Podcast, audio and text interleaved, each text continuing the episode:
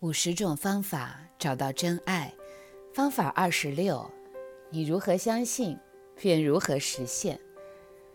所有发生在你身上的事，都是你已经相信它会如此才发生的。我们的信念组成我们投射到世界的经纬，反应回来好像世界就是这个样子。所以，假如能改变你的心灵，你就真的能改变世界。在我担任心理和婚姻咨商师的经验中，常看到有人运用这个原理，在一些看似难以转变的情况下，达成了显著的改变。一旦你了解如何运作这个原理，你就不再需要费力地去调整、改变外在的环境了。你只需要找寻改变信念的潜意识模式，来加速你的疗程，把转换的力量交回到自己的手中。这赋予你一份力量，以挣脱生命的最大陷阱。相信自己是个受害者。当我学会这个方法，我体验到一些生命中最大的穿越和洞见。我在写博士论文时遭遇的瓶颈，因此迎刃而解。那使我精准的、精确地发现，我下意识里期望我离婚的父母将来参加我的毕业典礼，然后。重归于好。我发现我不仅仅是在写一个困难的博士论文，我也在完成一个似乎不可能的任务，试图让我的家庭破镜重圆。忽然间，我明白为什么我在几年前几乎上升，是什么让我几乎放弃了我的生命。我的濒死的经验是潜意识的一个死茧，借由牺牲我自己，试图重组家庭。因为我为家庭所发生的一切自责不已。发掘及检查自己的信念是个潜入并改变我们潜意识最简单的方法。对于任何你想要探索的情况，你直觉地回答下面这个问题：是我相信了什么而让这个事发生？你的直觉心灵比你的分析头脑是个太好用的工具了，它可以来完成这个问句，因为它能让讯息直接的跳出来。比方说，假如另外一半待你很糟，请问自己：我相信了什么关于我的伴侣亲密关系和异性的信念，使得这个事情发生？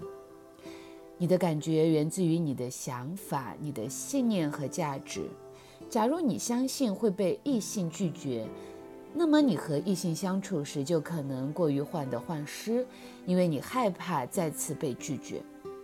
这里有个坏消息：恐惧的本质是，无论你害怕什么将要发生，你已经在经验那个发生了。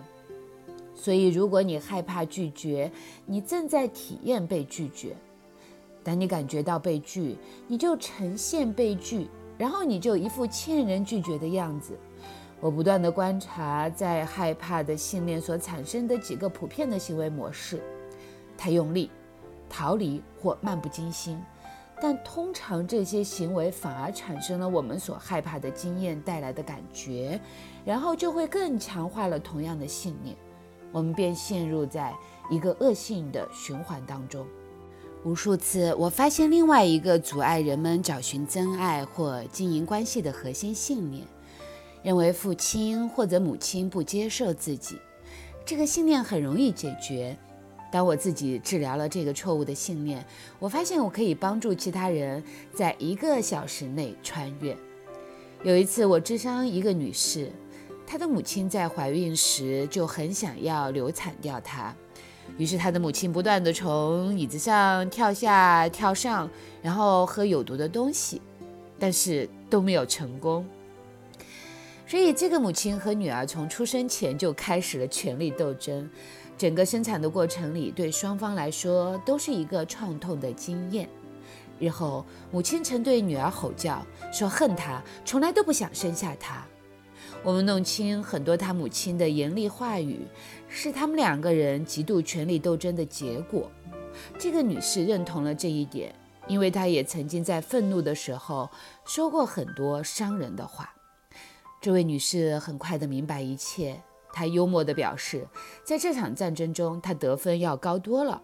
他兴致勃勃地回忆曾经在他母亲身上得逞的手段，比如大哭大闹到全村的人都知道他的母亲在惩罚他，有时候严重到牧师要必须来救他。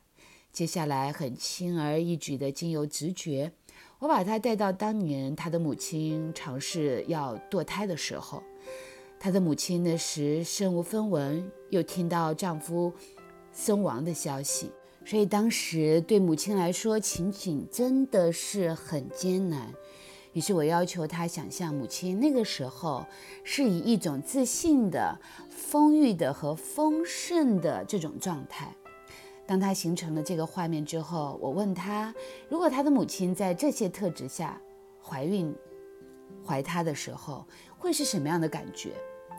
她微笑着说：“她的母亲现在真的要他了。”于是我要他去思考什么才是真实：是母亲自己不想要他，还是痛苦、没有把握或害怕，使得他的母亲会出此下策？很显然，不要他不是母亲私人的决定。所以我问他：现在你是否了解母亲并非真实的、本身的想要抛弃他？是否事实上他才是那个一直拒绝母亲、脸上带着灿烂笑容的人？他承认，他一直在拒绝和折磨母亲。我反问他，为什么要认为自己是被母亲拒绝的？他的回答是：如此这样才可以容许他那时候孤立和为所欲为。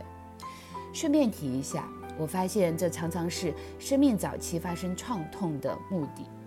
所以通过这个新的认识，他原谅了母亲。